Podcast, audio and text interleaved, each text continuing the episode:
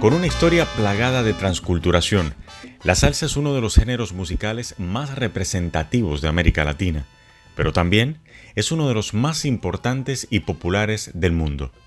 La salsa, esa melcocha musical nacida a finales de los 60 como resultado de la integración de varios ritmos afrolatinos y afroestadounidenses, es hoy identidad y patrimonio de millones de raíces cubanas, cuenta la historia que se cocinó a fuego lento en la ciudad de Nueva York, donde coincidieron géneros como la guaracha, el son, el guaguancó, el mambo y el cha-cha-cha junto al jazz afroestadounidense, entre otros. Para quienes la aman, los melómanos, los cocolos de verdura, la salsa es mucho más que un género, es una condición humana, un estilo de vida.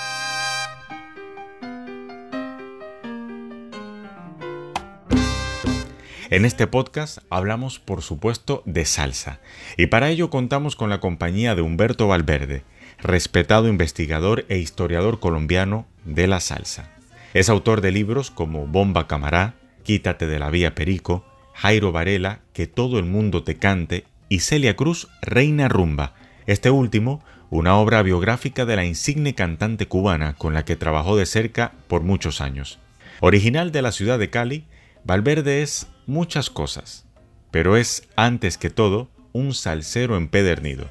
Y hoy conversamos con él en A Buen Entendedor.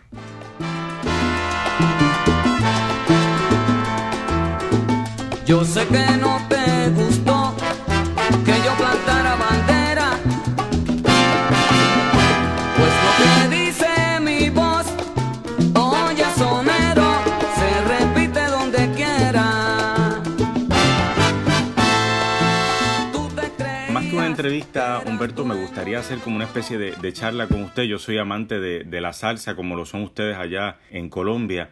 Y bueno, veo con, preocupación algunos indicios que pudieran darme indicar que, que la salsa pudiera estar viniéndose abajo. Entonces quería comenzar eh, preguntándole sobre unos nombres en particular, por ejemplo, Roberto Roena, Johnny Ventura, Johnny Pacheco, Tito Rojas, Larry Harlow, Adalberto Álvarez, Tempo Alomar. Eh, son grandes de la, de la música salsa que en los últimos, en el último año se nos han ido. Quería preguntarle qué sensación le da a usted escuchar eh, todos estos grandes nombres de la salsa que han muerto recientemente. ¿Qué, sensación le deja? Bueno, eh, digamos que yo sorpresa no he tenido. El contexto es que todos, la mayoría, el 90% de los íconos salseros están más arriba de los 70 años, por obvias razones. Entonces, claro que, que yo entendía que esta generación iba a sufrir y va a sufrir.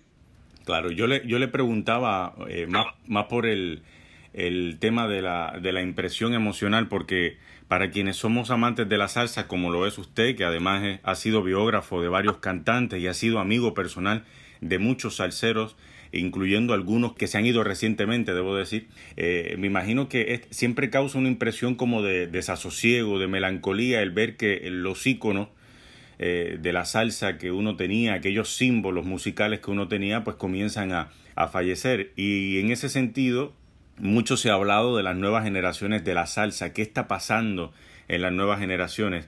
Quería preguntarle cómo ve usted estas nuevas generaciones de la salsa que vienen subiendo. ¿Son capaces de, de tomar los pasos de sus antecesores? ¿Cómo lo ve? Bueno, yo para terminar la pregunta tuya, al final que me la dejaste suelta, eh, evidentemente la noticia que más me afectó, aunque era el más evidente que, que, iba a morir porque estaba mal desde antes de la pandemia, era Pacheco. Yo por muchas informaciones de gente amiga sabía que él estaba encerrado, que, que digamos que su mujer era reacia a, a que sus propios amigos lo visitaran.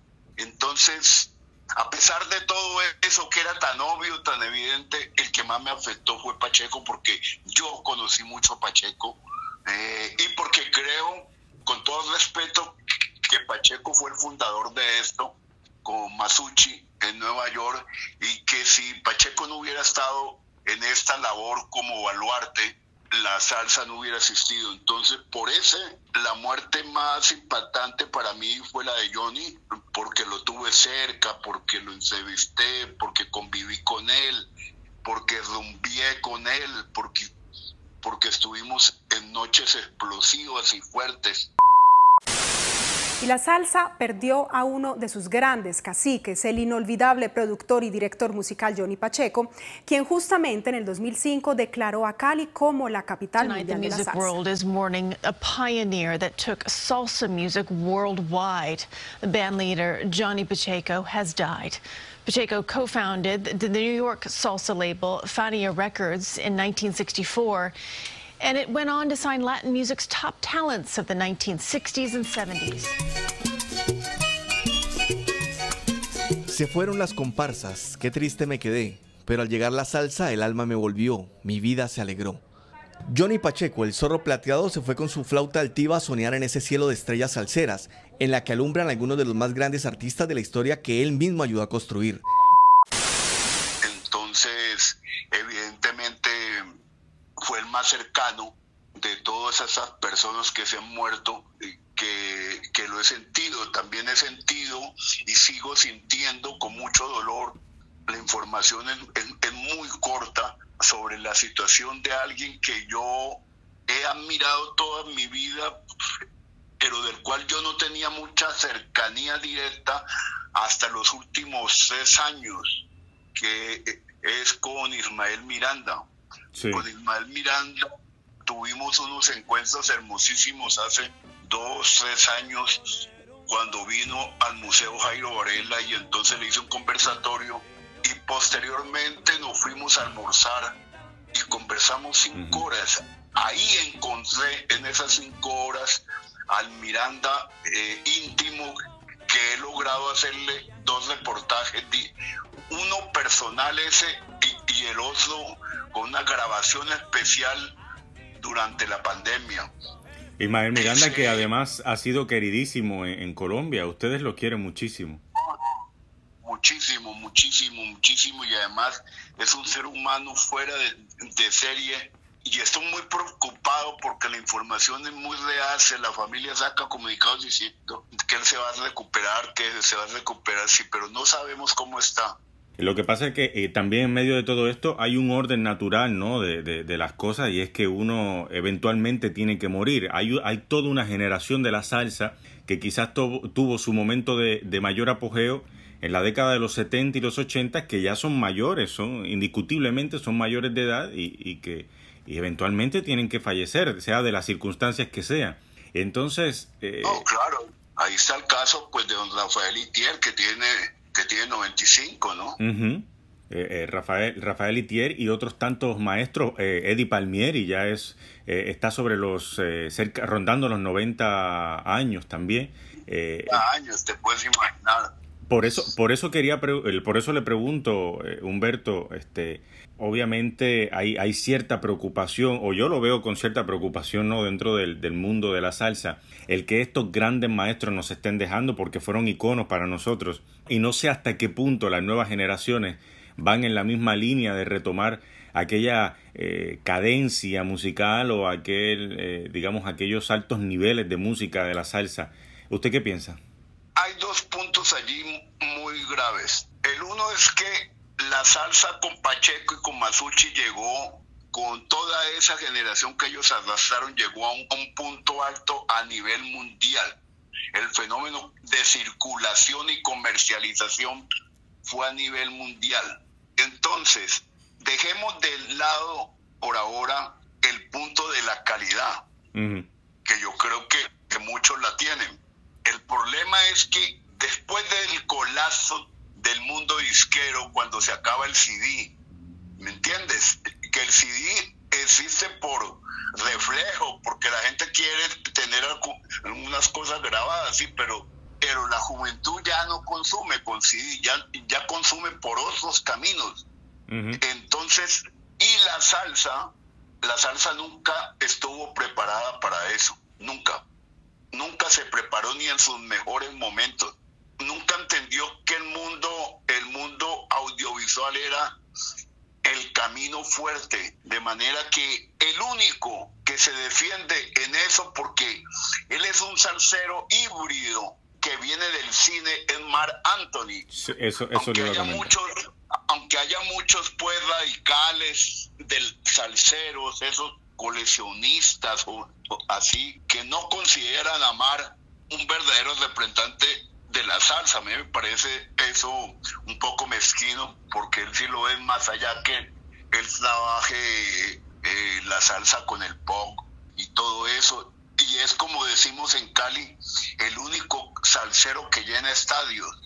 Él es el único en este momento que, que llenaría un estadio. Bueno, a, a Marc Anthony hay que a Marc Anthony hay que atribuirle, se esté de acuerdo o no con el tipo de salsa que él hace, pero Marc Anthony ha venido a, marcar un, fenómeno dentro de, la música de la salsa, el, de llenar el de llenar estadios a pesar de esta música que, él hace, que para muchos salseros o melómanos eh, de digamos de sangre pura no, no lo consideran así.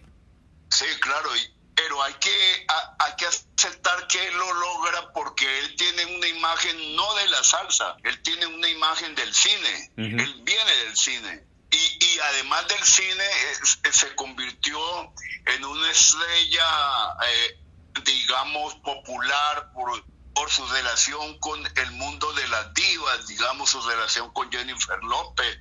Y ese tipo de situaciones lo convierten en, en, años, en algo extraño. Mira, he sabido que, por ejemplo, Mar ha publicado un sencillo que lo escuché, que todos lo escuchamos en una versión anterior eh, africana que se llama Payá. E, en, ese sencillo, que es un tema que, que los arceros discutirían todos, Mar va a invertir 3 millones de dólares. 3 millones. Eh, un grupo como el grupo Nietzsche, que se ganó el Grammy Latino y el Grammy Anglo, que es el que yo creo que vale. Los latinos yo los tengo en una consideración un poco relativa. Yo, yo, yo estoy con el usted. Grammy Anglo, el grupo Nietzsche, en ese álbum que se ha pegado, que le está permitiendo ser el primero quizás en la reactivación con mucha fuerza, el grupo Nietzsche no invirtió nada de publicidad en eso porque no lo tienen o no lo consideran, eso ya es otra discusión. Entonces, entonces yo creo que la desigualdad va a hundir la salsa, la está matando porque porque entonces tú me hablas de las nuevas generaciones.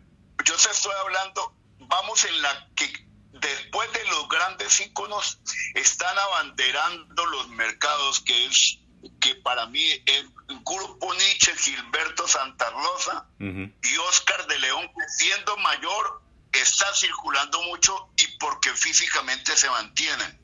Después de ellos, Víctor Manuel un poquito y después de ellos viene la debacle. Porque la debacle, ¿qué es? Es, sí, hay músicos de calidad tanto en Puerto Rico, que tú los conocerás más, eh, tendencias que uno va y viene, yo conozco algunos, eh, está lo que es en donde tú estás en este momento, que es la música cubana, mm.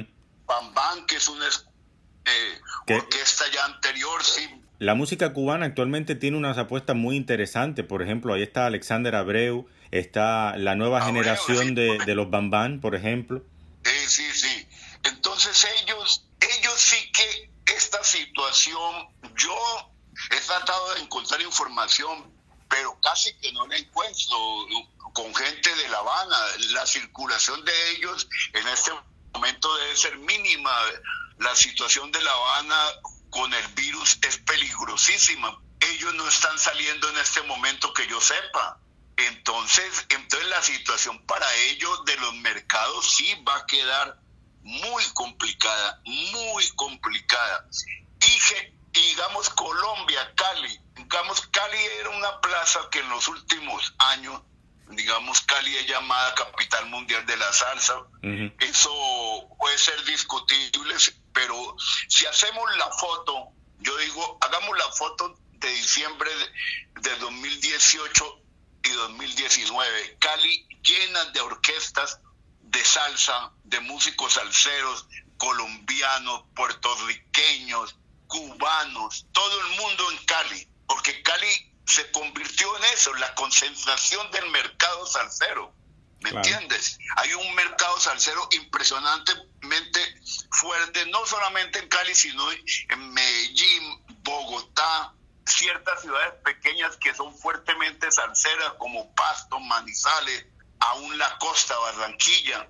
El músico colombiano no ha lo, el joven músico colombiano no ha logrado saber manejar el mundo ese que todo el mundo llama de las redes sociales. Ese mundo para ellos es muy complejo, eso no lo saben manejar y algunos de ellos se quejan todavía por las emisoras. Las emisoras no existen. Yo les digo a ellos, de, ustedes todavía viven en esas reliquias de, de sentir de que la emisora no los ponen, digamos en Cali, el mismo, el mismo José Aguirre, director del grupo Nietzsche en estos días pasó por Cali porque él vive en Miami. Y entonces escuchó las emisoras caleñas y vio que las emisoras caleñas solo ponen esos discos de los años 70 y años 60 y no ponen la música nueva de la salsa. Sí, pero yo creo que esa queja no vale.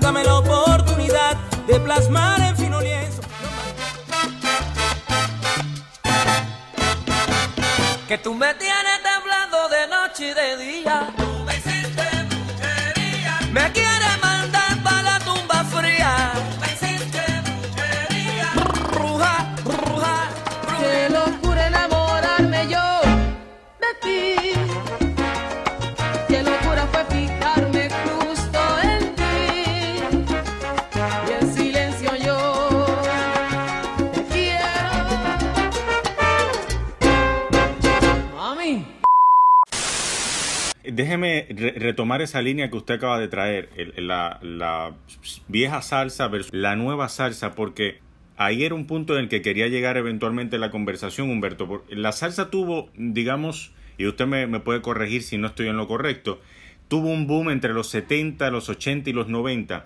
Y luego a partir de ahí llegaron fenómenos musicales como por ejemplo el reggaetón, eh, con todas las críticas que se le puedan hacer, o la llamada música urbana. Y usted hablaba de la imagen, ¿no? De las redes sociales, de cómo tomar la imagen en las redes sociales, algo que la salsa en efecto yo, yo pienso que no, no ha sabido capitalizar. Quería hablarle de la moda, le pregunto sobre la moda porque durante los 70, 80 y 90 la moda era la salsa y bueno, también lo- los que gustaban del rock. Había una competencia muy fuerte entre el rock y la salsa. Pero ahora pareciera ser que en las nuevas generaciones la salsa no está de moda.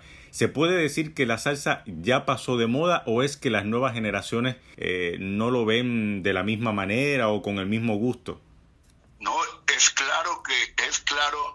Ahí no podemos ech- echar mentiras. La nueva generación no consume ni siquiera televisión. Todos lo miran a través de celulares de alta gama. Entonces, allí no está la salsa para ellos. La salsa no, no existe, salvo sectores juveniles ligados pero no estamos hablando de grandes masas ligados a su papá y a las herencias de sus papás, pero la música que ellos tienen a la mano es otra, la música urbana, eh, toda la música que Billboard acaba de saltar como grandes premios, Babuni, en, en, en, ciertas regiones se dará con variantes, por ejemplo, en Colombia, eh, aunque no sé si llamar la moda, pero lo que está muy apegado dentro de la gente es lo que llaman la música popular, que es una derivación de la música mexicana, uh -huh. del rancherato, que es en todo el continente es muy fuerte de todas maneras. Eh, en grandes partes de Sudamérica es muy fuerte la música ranchera. Además eso va ligado al narcotráfico mexicano. Digamos, Colombia tiene uno de los carteles más fuertes de Colombia de la droga es el cartel, el cartel mexicano. Entonces, ellos influyen en toda la actividad económica así como los carteles de los años 90, así como el cartel de Cali fue extremadamente eh, de apoyo a la salsa colombiana y a los grupos de Cali, que fue el gran fenómeno caleño de los años 80 y años 90. Uh -huh. eh, viéndolo más allá desde los términos éticos, eso no vale aquí porque, porque nos, si no entraríamos en una larga discusión, el jazz también fue apoyado por la por la mafia italiana y judía. Mira, uh -huh. los salseros jóvenes de Colombia no están en ese mercado y tampoco creo que los puertorriqueños sí que menos estén ni los cubanos. Por ejemplo, eh, Mauro Castillo es un gran cantante colombiano que estuvo en el grupo Nietzsche. Él vive en Miami y él está haciendo un trabajo con mucho concepto porque Mauro estuvo en la, en la academia, él, él, es graduado de la Universidad del Valle. Uh -huh. Entonces, él está haciendo una presencia en las redes muy orgánica que le da rendimiento. Digamos, en ese artículo El Tiempo, él me dijo lo siguiente, la salsa está en nuestro ADN. El problema es que no hay industria, muy pocos emprendedores y los músicos en la ciudad no son tan reactivos. Mi música cada día se afianza más en mercados internacionales. Es necesario tener un buen producto. Hoy en día lo que predomina es lo digital y lo audiovisual. Si no sabemos expresarnos de esta manera, estamos afuera. Un poco lo que usted comentaba, ¿no? De la imagen que se tiene que tener para poder eh, ocupar estos terrenos de las redes sociales, vender la imagen, eh, simplemente es vender la imagen.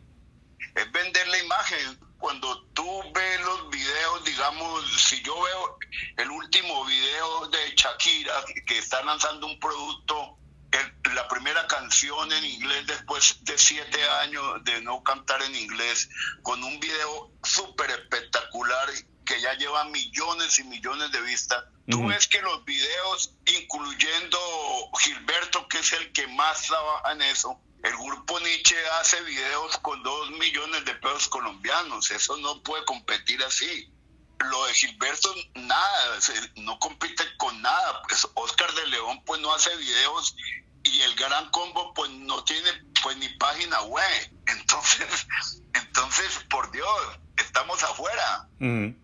Ahora, Humberto, hablemos de calidad, porque otro aspecto muy importante es la calidad. Y para los eh, salseros nostálgicos, como yo le llamo, aquellos que, se, que crecieron escuchando la salsa de los 70, eh, de los 80, de los 90, por ejemplo, aquellos que incluso llegaron a tener la dicha de escuchar aquel, por ejemplo, Watermelon de, Mongo Santa María, o Bam Bam de Joe Cuba o, o, aquel concierto grandísimo de la Fania de la Fania en el Chita, en el Club Chita que fue donde todo comenzó. Para esa, eh, esa población de salseros, de melómanos, la música que se hace hoy en la salsa ni siquiera le llega a los talones.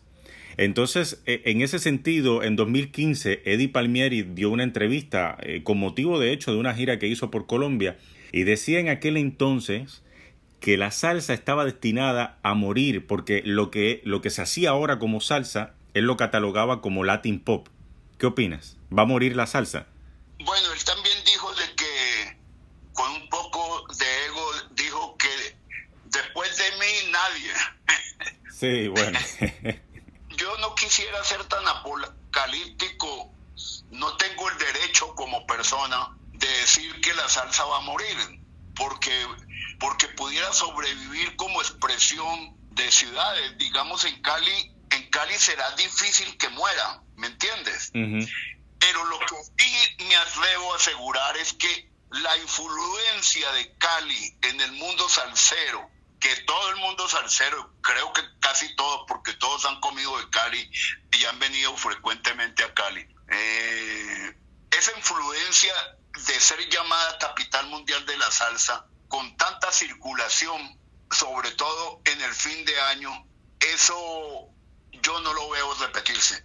A corto tiempo no veo de que esa circulación pueda, pueda establecerse. Mm. Los jóvenes empresarios, digamos, para rebuscarse se mueven en esta reactivación. Por ejemplo, hay un amigo, Gilberto Cárdenas, con Álvaro Gómez, que, que mueve mucho a Tony Vega, que es un hombre mayor. Digamos, Charlie Aponte, el mercado en que se mueve es en, en Colombia, Medellín, ni siquiera Cali. Se está moviendo mucho en Medellín. Con Charlie Aponte hay un aspecto interesante Gómez. porque eh, Charlie Aponte luego que dejó el, el gran combo, Cha- Sí, porque Charlie Aponte en parte deja el gran combo por la propuesta de Álvaro Gómez. Mejor dicho, ¿entiendes? Porque Álvaro Gómez, que fue hace dos décadas eh, el, el jefe de prensa de Jairo Varela y, y empresario de Jairo Varela, es un hombre que conoce el oficio. Y a mí me dicen que él en parte fue el que le presentó la propuesta de separación.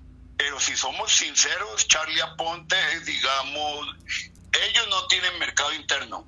Mercado interno no tienen en Puerto Rico.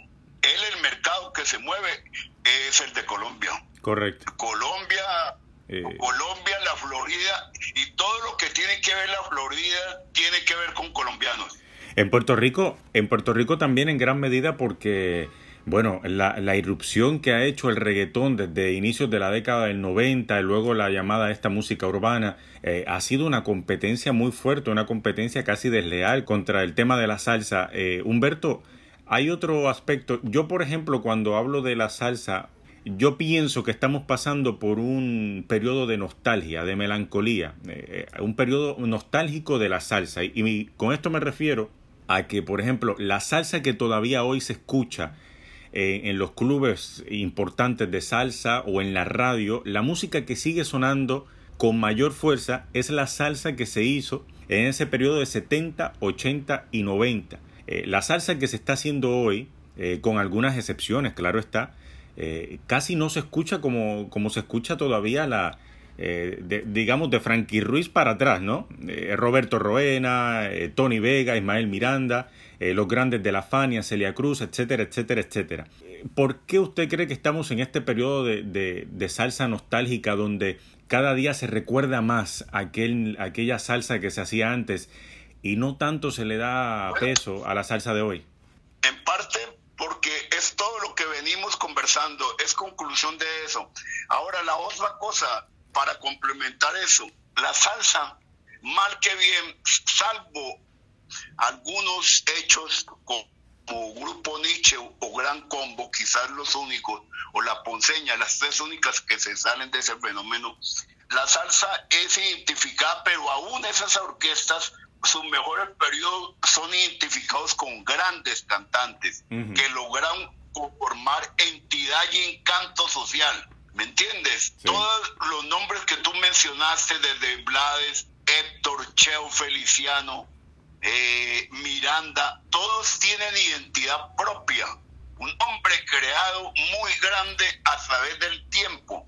Digamos, el periodo Nietzsche con Tito Gómez es un periodo que ama a la gente. Igual el gran combo tiene ciertos periodos. Yo creo que, que las jóvenes orquestas de salsa en el mundo no tienen cantantes eh, ahí sí lo digo con tristeza, no tienen cantantes ni al nivel de lo que fueron esos cantantes a nivel de calidad, ni tienen cantantes de peso mediático que puedan lograr abrir un espacio. Entonces, al no tener ni calidad ni peso mediático, nada, cero. Siempre me preguntaré qué habría sido de mí si hubiese tomado el tren. Aquel vagón del amor que solo pasa una vez. Si me hubiese dejado llevar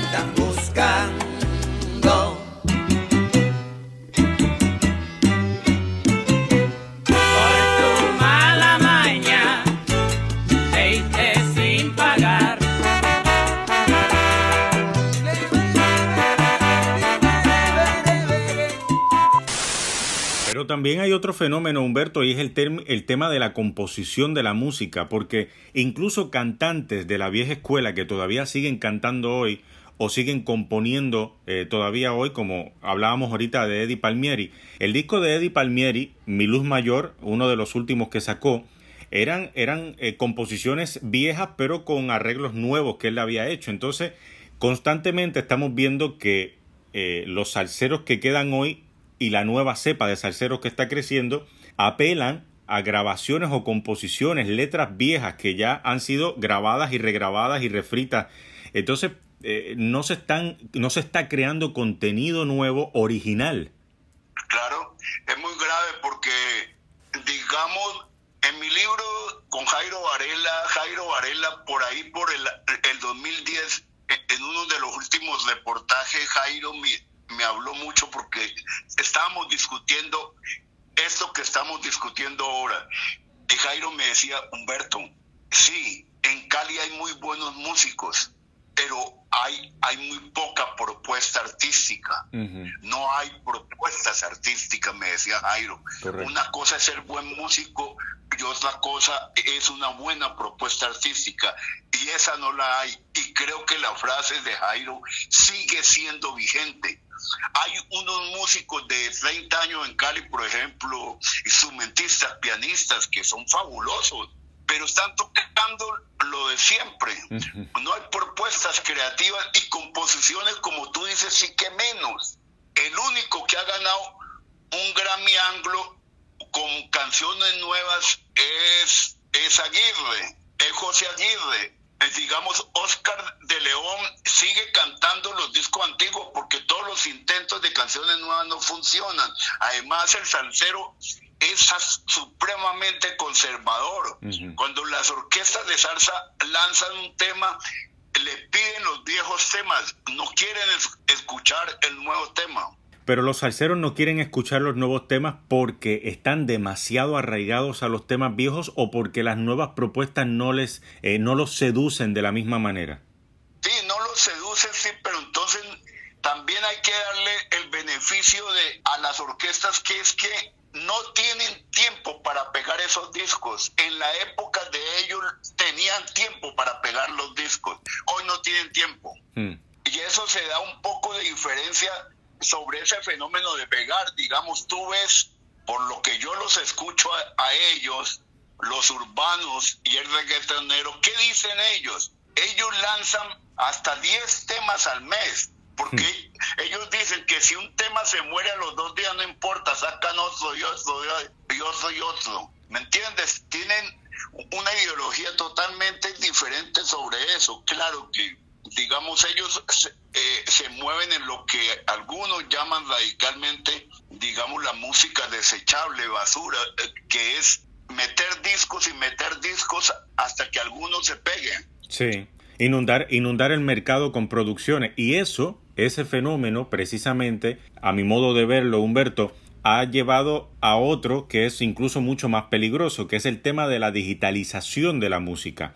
Cada día eh, estamos viendo que eh, la salsa y otros géneros también, pero en este caso estamos hablando de la salsa, lo que vemos es una, una salsa digitalizada, ya no se dan estas grandes orquestas con cuatro trombones, cuatro trompetas, cuatro saxofones, un bongo y, y toda la parafernalia que se utilizaba en los 70, 80 o 90 para la salsa. Ahora lo que vemos es en un concierto quizás un pianista, un bajo y, y ya y lo otro es digitalizado. eh. O sea, lo estoy, lo estoy haciendo demasiado sencillo, ¿no? Pero es, es así, ¿no? Sí, sí, sí, sí. En Colombia sí el público salsero no ha entrado en eso, porque si el público salsero ve eso, rechazaría eso, porque el público colombiano está acostumbrado a las grandes orquestas, digamos, el éxito que va a mantener o tiene Nietzsche es que Nietzsche, por ejemplo, el álbum 40 años lo hizo todo, digamos, analógico, totalmente en, en estudios analógicos en Puerto Rico, en Miami y en Cali, y, y el sonido es totalmente con la tradición de la salsa. Y Nietzsche, el espectáculo eh, que hace en tarima eh, aún es más fuerte que el de la grabación, porque la dirección de Aguirre eh, es muy virtuosa, es, muy fuerte, entonces la sensación que dejan ellos, y porque los integrantes de la banda, mal que bien sí son muy jóvenes, manejados por Aguirre, salvo dos o tres veteranos, los demás son jóvenes, entonces pueden dar una sensación de fuerza ante un público muy fuerte. Digamos, yo te insisto en hablar de Nietzsche porque es que es la orquesta que yo tengo aquí para manejar visualmente todo el tiempo, ¿no? Claro.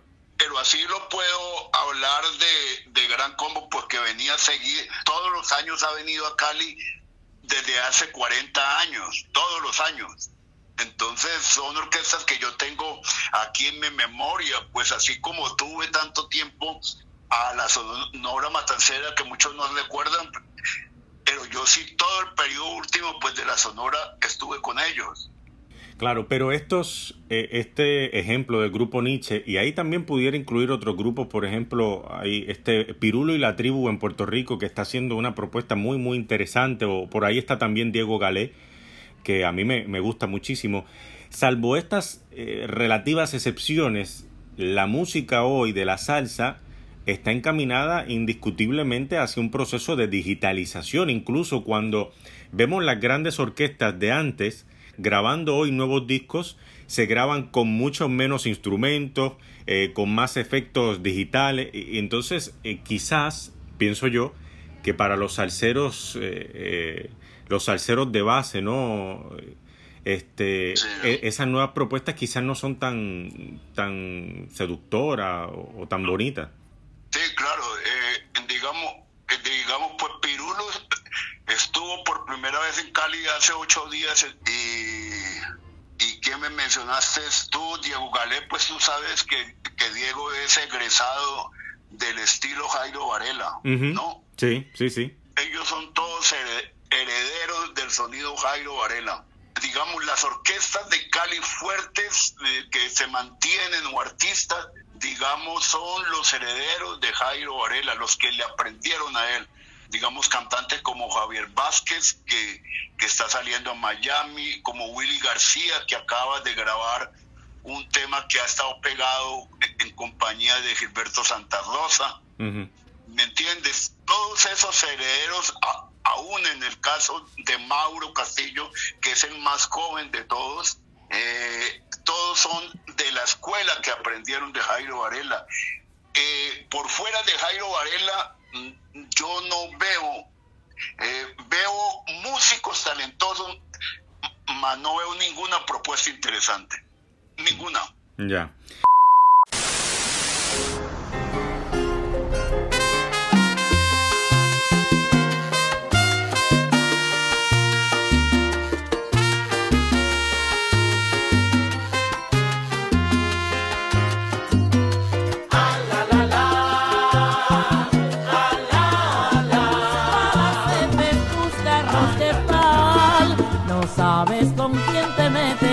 Lo tuyo es mental. Qué pena me da tu corazón, lo tuyo es mental. Órate. Qué pena me da tu corazón, lo tuyo es mental. Cuando no puedas dormir pensando en las cosas que has vuelto a sentir. Toma el teléfono y llama, yo iré a tu lado.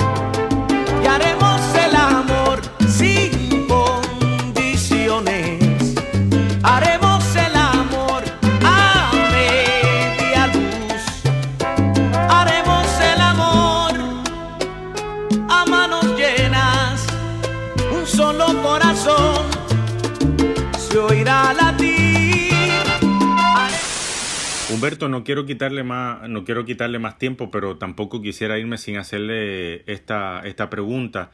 Eh, ¿Cómo ve usted el, el futuro de la salsa? ¿Hay alguna posibilidad, eh, remota aunque sea, de que regresemos, digamos, o, nos acerquemos nuevamente a aquel, aquella calidad o aquel nivel de salsa que se hacía eh, en los 70, 80 o 90 o indiscutiblemente e irremediablemente nos vamos a mover cada vez más hacia una salsa eh, más digital, más computarizada? ¿Cómo lo ve? Yo creo que los jóvenes tienen que, que si quieren ten- si quieren sacar la cabeza, tienen que buscar caminos aún en lo no más tradicional. Entonces que tengan imaginación. Uno con la imaginación y el talento puede hacer muchas cosas. Lo que pasa es que en el caso tuyo, pues no sé si tú eres músico o no. En el caso mío no soy músico. No, no, yo, yo no, yo no soy músico.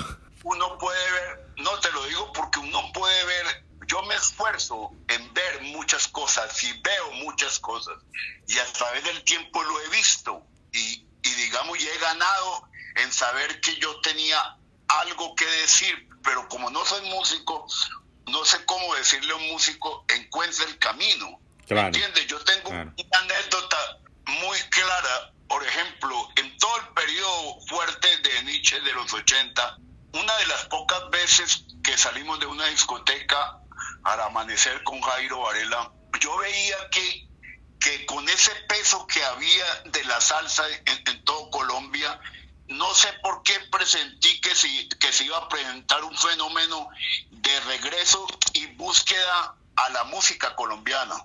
Mm, sí. Y entonces yo me acuerdo de esa conversación al amanecer, porque Jairo nunca, nunca amanecía. Jairo era un hombre que no, que, sa- que salvo cuatro tragos él no tomaba ni nada. Él era un hombre muy tranquilo. Entonces yo recuerdo que tuvimos esa conversación y, y entonces yo le dije, Jairo, yo estoy pensando que va a ocurrir un fenómeno de, de regreso a la música colombiana no acerté por qué ritmo era, pero entonces yo le dije, ¿tú por qué no coges la música de Lucho Bermúdez, que es el gran músico colombiano antes de Jairo?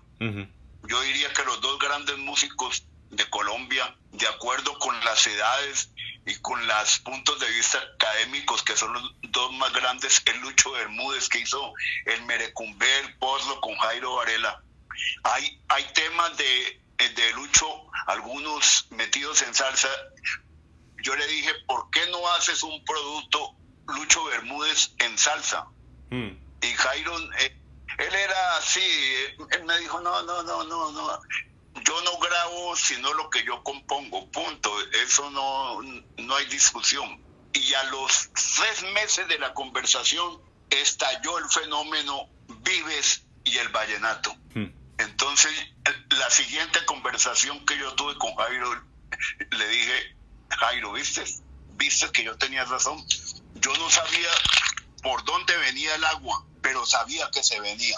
Humberto, usted, us- usted incluso llegó a ser el premio Casa de las Américas por uno de sus libros sobre la salsa y ha escrito muchísimo sobre la salsa. Eh, ha viajado, conoce a, muchos salseros de la vieja y de la nueva cepa. Eh, quería culminar la entrevista preguntándole un poco por, eh, por su, quizás su músico salsero favorito. Usted me ha hablado muchísimo de Nietzsche, me imagino que Nietzsche ocupa el primer puesto en esa lista, pero ¿qué otros salseros le, le gustan muchísimo o le vienen a la cabeza, de los primeros que le vienen a la cabeza? ¿Y qué propuestas nuevas eh, le parecen interesantes? Hablo mucho de Nietzsche porque todavía está muy vigente, pero obviamente que mi relación más fuerte es con la más grande de la música salsera del mundo y de la música cubana, que es Celia Cruz, de la cual soy su biógrafo. Además, ella me ayudó por mucho tiempo a hacer la publicidad del libro. Fue un libro eh, que salió hace muchos años, es un libro. Además, mi amistad con ella fue muy extensa, fue hasta el final. Yo tengo, yo quisiera publicar un, una nueva edición del libro Celia Cruz con 40 cartas inéditas que tengo con ella. La sabiduría que tenía ella era inmensa, inmensa la sabiduría en ver a sus compañeros, cómo miraba a, a su gente cercana, a Pacheco, a Oscar, a Héctor. Tenía una identificación perfecta de, de lo que eran ellos y le aportaban ellos. Todo eso está en mi libro. No, para mí la más importante es Celia y es evidente. La Sonora Matancera fue la fuente de la sabiduría con quienes todos estuve cercanos. Respeto muchísimo, muchísimo. Me siento también honrado de ser su amigo de Oscar de León. Me parece que es el gran sonero del mundo una cosa muy fuerte, además representa esos países suramericanos que, que le dieron vida y sustentación a la salsa. Hay que entender que Venezuela, para la gente que no recuerda, Venezuela fue, digamos, casi como una Cali anterior, un- una capital de la salsa cuando estaban bien económicamente sobre los años 60. Sí. Eh, entonces, Oscar sale en ese contexto salsero de Venezuela eh, y cantantes como lo que te he mencionado, también conocí mucho a Cheo, con quien compartí, admiro muchísimo todo el proceso de él, además porque el proceso de él con, con su grupo fue el que inició la salsa para mí, eh, con Yo de Cuba, y, y Miranda, a mí me parece que Miranda es, un gran cantante. De resto, con la gente joven, yo soy muy amigo de toda la gente joven, trato de ayudarla. Hay, siempre hay gente que no entiende las opiniones que son fuertes como las mías, entonces se sienten como tocados. Pero digamos, a Mauro Castillo lo aprecio mucho, le apoyo muchísimo. Los músicos, algunos de ellos buscan mucho hablar conmigo. Digamos, hablé pues, con Abreu, me parece que es, un, que es una propuesta interesante y estoy al tanto de todo lo que eh, lo que surge. Ah, bueno, soy como her- hermano de muchos años de, de un músico diferente que se hizo en Nueva York, que es Henry Fiol, a quien yo quiero muchísimo. Y digamos, esos son como mis parámetros, más o menos lo que está cercano a la vista. Y yo es un poco lo que veo. Bueno, Humberto, eh, te agradezco muchísimo la, la oportunidad de conversar con, con usted, una persona tan, tan conocedora del mundo de la salsa, con, con vasta experiencia propia y- en el terreno. Este, ha sido eh, de verdad un placer y para mí, bueno, esperemos que la salsa eh, perdure por los años de los años y, y que sigamos disfrutando de, de la buena música. No, claro, ese es nuestro deseo porque es algo, es algo que llevamos en la sangre y en el corazón, es lo que nos ha hecho vivir por muchos años. La música para mí está en mi literatura, todos mis libros de literatura, los que son de ficción aún, como Bomba Camará, como la novela de, de Celia Cruz, que, que sí está inspirada directamente en Celia, como la novela Quítate de la Vía Perico, que es una novela muy compleja sobre la época del narcotráfico caleño, pero debajo de él está toda la explosión salsera caleña y, y mundial. Eh, toda está relacionada con la música, totalmente con la música. Cada pensamiento mío desde niño está basado en, en la música, porque yo nací en el barrio obrero de Cali. El barrio obrero de Cali fue el que acogió y adoptó la música cubana para que entrara a Cali, cuando Cali tenía apenas 200 mil habitantes. Nuestros an- antecesores, nuestros papás que escuchaban la radio cubana y mexicana a través de la onda corta y, y después la formación del cine mexicano de rumberas. Todo eso fue lo que hizo posible que la memoria de la música llegara a Cali fuera tan fuerte.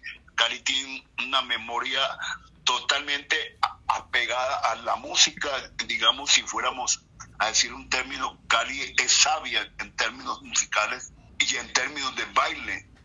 A- Algún día me gustaría eh, visitar Cali, me han hablado muchísimo de ello. Eh, tengo amistades eh, caleñas y bueno, espero algún día poder estar por allá disfrutando también con ustedes. Nuevamente, Humberto, muchísimas gracias por, por su sabiduría salsera y nada, que esté bien.